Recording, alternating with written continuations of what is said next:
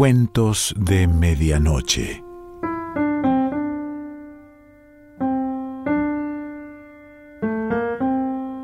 El cuento de hoy se titula Bebida y pertenece a Sherwood Anderson.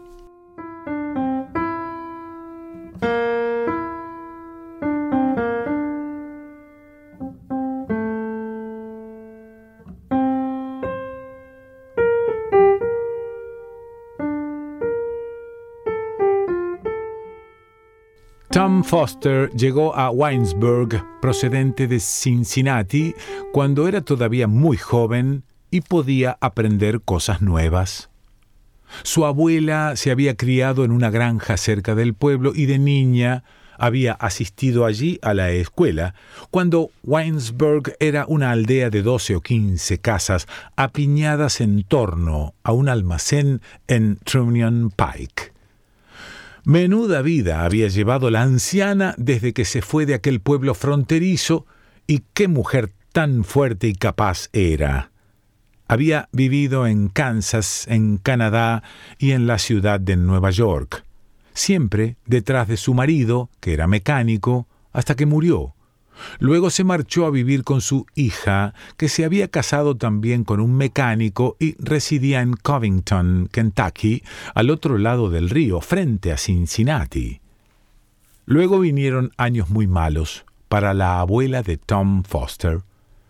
Primero un policía mató a su yerno durante una huelga y luego la madre de Tom enfermó y murió también.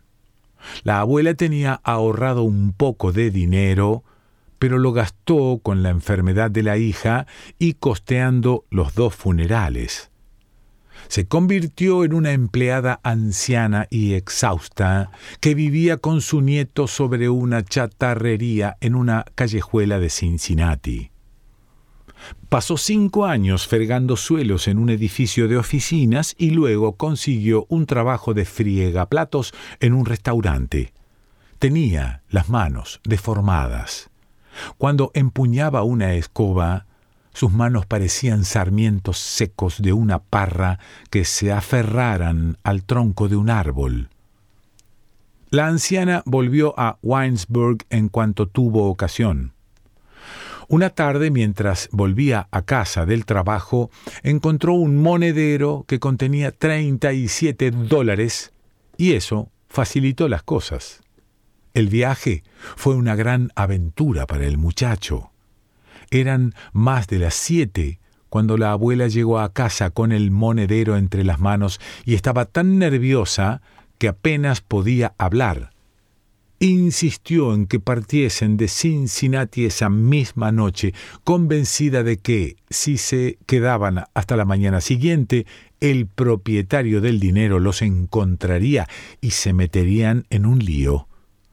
Tom, que tenía entonces 16 años, tuvo que acompañar a su abuela a la estación con todas sus posesiones terrenales envueltas en una manta vieja y cargadas a la espalda. A su lado iba su abuela, apremiándole para que se apresurase. La boca desdentada se contraía con un tic nervioso cuando subieron al tren y salieron de la ciudad, se puso tan contenta como una niña y habló como el chico no la había oído hablar jamás. Toda la noche mientras el tren traqueteaba, su abuela le contó historias de Weinsburg y le habló de lo mucho que disfrutaría trabajando en los campos y cazando animales en el bosque. No podía imaginar que el minúsculo pueblecito de hacía cincuenta años se había transformado en una próspera población en su ausencia, y a la mañana siguiente, cuando llegó a Weinsburg, no quiso apearse. No es lo que yo pensaba. Aquí puede que la vida te resulte difícil, afirmó. Luego el tren se marchó y los dos se quedaron sin saber a dónde ir delante de Albert Longworth, el maletero de Weinsburg. Sin embargo, a Tom Foster le fueron bien las cosas. Era de los que se las arreglan en cualquier parte. La señora White, la mujer del banquero, contrató a su abuela para trabajar en la cocina y él consiguió empleo como mozo de cuadra en el nuevo establo de ladrillo que habían hecho construir y que estaba a cargo del banquero. En Weinsburg era difícil conseguir criados. Si una mujer quería que la ayudasen en las tareas domésticas, empleaba a una asistenta que insistía en compartir mesa con la familia. La señora White estaba harta de asistentas y aprovechó la ocasión de contratar a la anciana de la ciudad. Le proporcionó al chico una habitación en lo alto del granero. Puede cortar el césped, hacer recados, cuando no tenga que ocuparse de los caballos, le explicó a su marido. Tom Foster era pequeño para su edad y tenía una cabezota cubierta de pelo negro y duro que crecía de punta. El pelo hacía que la cabeza pareciera aún mayor, y era tan amable y tranquilo que se integró en la vida del pueblo sin llamar la atención en lo más mínimo. En Cincinnati había vivido en un barrio donde pandillas de muchachos camorristas se dedicaban a merodear por las calles, y todos sus años formativos los había pasado con aquellos chicos. Durante un tiempo trabajó en una compañía de telégrafos y estuvo entregando telegramas en un barrio plagado de prostíbulos. Las mujeres de los burdeles conocían y querían a Tom Foster, igual que los muchachos de las pandillas. Nunca trataba de hacerse notar. Esa fue una de las cosas que le ayudaron a salir bien librado. En cierto sentido, se ponía a la sombra del muro de la vida como si tuviera que quedarse allí. Una vez Tom también robó. Ocurrió cuando todavía vivía en la ciudad. La abuela estuvo enferma una temporada y él estaba sin trabajo, no tenían comida, así que fue a un almacén que había en un callejón y robó un dólar y setenta y cinco centavos del cajón. El almacén eh, lo regenteaba un anciano de largos bigotes que vio merodear al muchacho y no le dio mayor importancia. Cuando el hombre salió a la calle, Tom abrió el cajón, sacó el dinero y se marchó. Más tarde lo atraparon y su abuela arregló el asunto ofreciéndose a ir dos veces por semana durante un mes a barrer y fregar la tienda. El muchacho se avergonzó, pero también se alegró. Es bueno sentirse avergonzado porque me hace entender cosas nuevas, le dijo a su abuela, que no sabía de qué le hablaba, pero lo quería tanto que no le importaba entenderlo o no. Tom vivió un año en el establo del banquero y luego perdió su empleo. No cuidaba bien de los caballos y era un constante motivo de enfado para la mujer del banquero. Le pedía que cortara el césped y se olvidaba. Luego lo enviaba a la tienda o la oficina de correos y no volvía, sino que se unía a algún grupo de hombres y muchachos y pasaba la tarde con ellos igual que le había ocurrido en los prostíbulos y con las pandillas de chicos que recorrían las calles de la ciudad por la noche, también en Weinsburg supo cómo participar y al mismo tiempo quedarse al margen de la vida que lo rodeaba.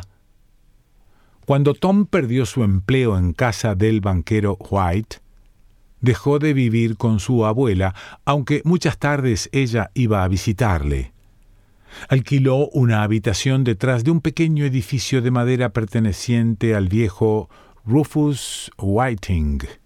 El edificio estaba en Duane Street, justo al lado de la calle Mayor, y hacía años que era el bufete del anciano, que ahora se había vuelto demasiado débil y olvidadizo para ejercer la abogacía, pero no era consciente de sus limitaciones. Tom le caía bien y le alquiló la habitación por un dólar al mes. Por la tarde, cuando el abogado se iba a casa, el chico tenía todo el sitio para él y se pasaba horas tumbado en el suelo junto a la estufa pensando. Por la noche, la abuela iba a verlo y se sentaba en la butaca del abogado a fumar una pipa mientras Tom guardaba silencio, como hacía siempre que estaba con alguien. Con frecuencia la abuela hablaba con mucha energía. En ocasiones llegaba enfadada por algo que había ocurrido en casa del banquero y se pasaba horas refunfuñando.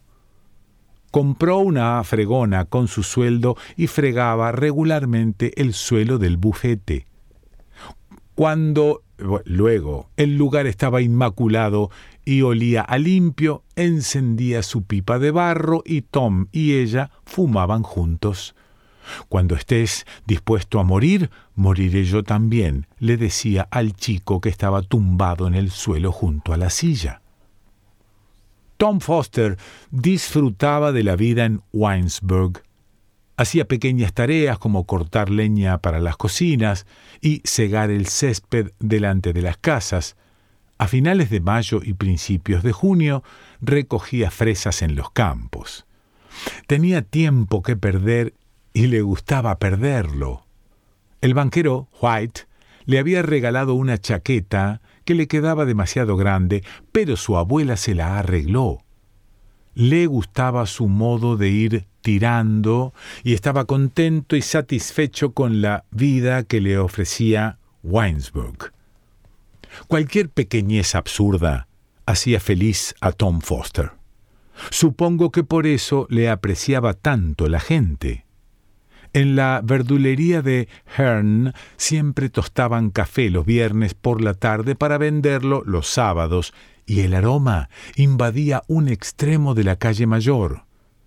Tom Foster aparecía y se sentaba en una caja en la trastienda. Se pasaba allí una hora totalmente inmóvil, empapando todo su ser de aquel aroma que lo embriagaba de felicidad. Me gusta, afirmaba con placidez, me hace pensar en cosas lejanas, sitios y cosas así. Una noche Tom Foster se emborrachó. Sucedió de un modo curioso. Nunca se había emborrachado y de hecho en toda su vida jamás había bebido ni un solo sorbo de licor, pero en esa ocasión sintió que necesitaba emborracharse y lo hizo. Cuando vivió en Cincinnati, Tom había aprendido muchas cosas. Cosas sobre la fealdad, el crimen y la concupiscencia. De hecho, sabía más sobre esas cosas que ninguna otra persona de Weinsberg. En concreto, había visto la cara más horrible del sexo y eso le había causado una profunda impresión. Decidió que, después de ver a aquellas mujeres, delante de las casas raquíticas las noches de invierno y de las miradas que había visto en los ojos de los hombres que se paraban a hablar con ellas, sería mejor apartar el sexo de su vida. Una de las mujeres del barrio lo tentó una vez y él subió con ella a una habitación.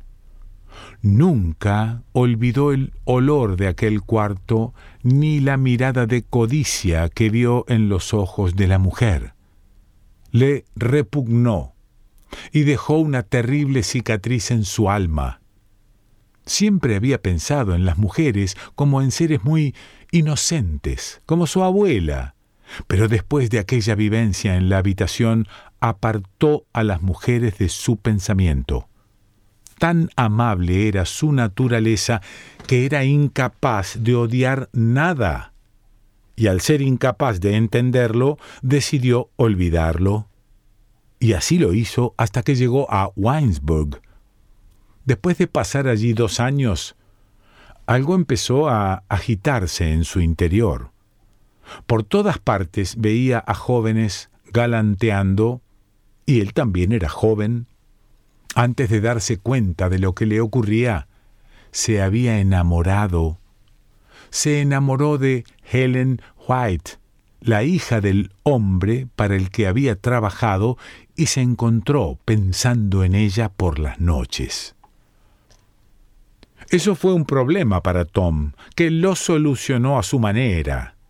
Se permitió pensar en Helen siempre que su imagen acudía a su memoria y solo se preocupó de la forma que adoptaban sus pensamientos. Tuvo que luchar para contener sus deseos de la forma que él consideraba adecuada, pero en conjunto salió victorioso. Y luego llegó la noche de primavera en que se emborrachó. Esa noche Tom se desbocó. Fue como un ciervo inocente del bosque que ha comido una hierba que lo ha hecho enloquecer. Todo ocurrió en una noche. Y desde luego ningún habitante de Weinsburg salió perjudicado de la borrachera de Tom. En primer lugar, era una noche capaz de embriagar a cualquier naturaleza sensible. Los árboles de las calles residenciales del pueblo empezaban a estar revestidos de hojas verdes y en el aire había un susurro, una especie de silencio expectante que hacía correr la sangre en las venas. Tom salió de su habitación de Duane Street justo cuando empezaba a caer la noche. Primero anduvo por las calles paseando callado y silencioso, pensando en cosas que había tratado de formular con palabras. Se dijo que Helen White era una llama que danzaba en el aire y que él era un arbolito sin hojas que se recortaba contra el viento.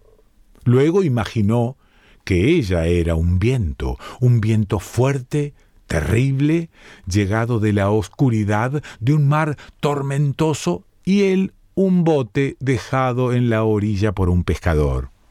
La idea le gustó y estuvo dándole vueltas mientras paseaba. Fue a la calle mayor y se sentó en el bordillo delante de la expendeduría de tabacos de Wacker.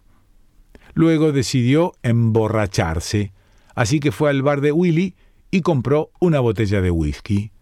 Metió la botella en el bolsillo y salió del pueblo, pues quería estar solo para seguir pensando y beberse el whisky. Tom se emborrachó sentado en un bancal cubierto de hierba al lado del camino, unos dos kilómetros al norte del pueblo. Delante tenía un camino blanco y a su espalda un huerto de manzanos floridos. Echó un trago de la botella y luego se tumbó en la hierba. Pensó en las mañanas en Weinsberg y en cómo las piedras del sendero cubierto de grava que daba acceso a la casa del banquero White se humedecían por el rocío.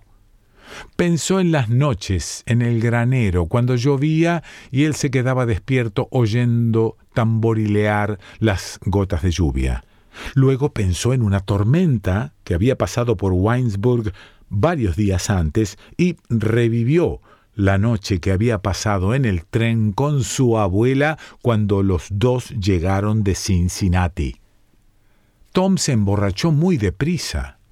Siguió bebiendo sorbos de la botella mientras le visitaban los recuerdos y cuando la cabeza empezó a darle vueltas, se incorporó y siguió alejándose de Weinsberg.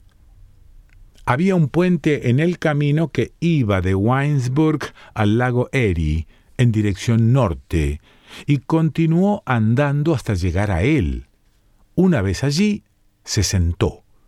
Trató de beber un poco más, pero cuando le quitó el tapón a la botella, sintió náuseas y la apartó a un lado.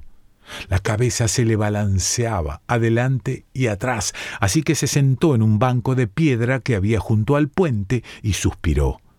La cabeza le daba vueltas como una peonza que girase en el aire y batía los brazos y las piernas sin poder controlarlos. A las once en punto, Tom volvió al pueblo. George Willard lo encontró vagando por ahí y lo llevó a la imprenta del Eagle. Luego le asustó que el muchacho pudiera vomitar en el suelo y le ayudó a salir al callejón. El periodista se quedó perplejo respecto a Tom Foster. El joven borracho le habló de Helen White y afirmó que habían estado a la orilla del mar y habían hecho el amor. George había visto a Helen White paseando por la calle esa misma tarde y decidió que Tom tenía que estar desvariando. Un sentimiento que ocultaba su propio corazón concerniente a Helen White se encendió, y eso le enfadó.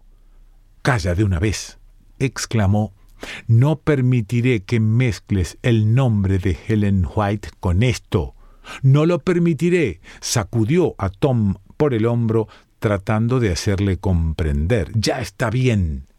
Los dos hombres, después de trabar conocimiento de un modo tan extraño, pasaron tres horas en la imprenta. Después de que se recuperase un poco, George lo sacó a pasear. Salieron al campo y se sentaron en un tronco junto a la linde del bosque. La quietud de la noche les hizo trabar confianza y cuando al joven borracho se le despejó la cabeza, habló. Me ha gustado emborracharme, dijo Tom Foster. Me ha enseñado una cosa. Ya no tendré que volver a hacerlo. Ahora pensaré con más claridad. Ya sabes cómo son estas cosas. George Willard no lo sabía pero se le pasó el enojo a propósito de Helen White y sintió más simpatía por aquel joven pálido y agitado de la que había sentido nunca por nadie. Con solicitud maternal insistió en que Tom se pusiera en pie y paseara un rato. De nuevo volvieron a la imprenta y se sentaron en silencio en la oscuridad. El periodista, no acababa de entender los motivos que había tenido Tom Foster para emborracharse. Cuando Tom volvió a hablarle de Helen White, se enojó otra vez y empezó a reñirle. Calla de una vez, dijo con aspereza, no has estado con ella. ¿Por qué insistes en lo contrario? ¿Qué te impulsa a decir una cosa así? Ya está bien, me has oído. Tom se sintió humillado. No podía pelear con George Willard porque era incapaz de pelearse con nadie. Así que se levantó para marcharse. Cuando George Willard insistió en que no lo hiciera, le puso la mano en el hombro y trató de explicarle. Bueno, dijo en voz baja, no sé cómo fue. Me sentí feliz. Mira, Helen White hizo que me sintiera feliz. Y la noche contribuyó también. Yo quería sufrir, hacerme daño. Pensaba que era mi deber porque todo el mundo sufre y hace daño a los demás. Se me ocurrieron muchas cosas, pero ninguna me sirvió de nada. Todas le habrían hecho daño a alguien. La voz de Tom Foster se volvió chillona y por una vez en su vida estuvo a punto de exaltarse. Fue como hacer el amor, eso es lo que quiero decir, explicó. ¿No te das cuenta? Por eso lo hice. Y me alegro. Me enseñó algo. Y eso es precisamente lo que necesitaba. ¿No lo entiendes? Quería aprender algo. Por eso lo hice.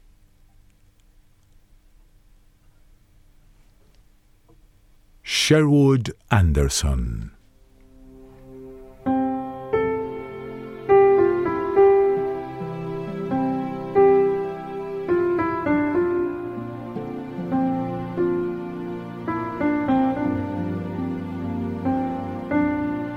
Cuentos de Medianoche.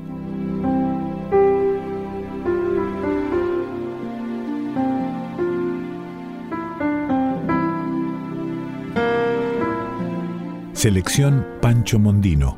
Idea y lectura Quique Pessoa.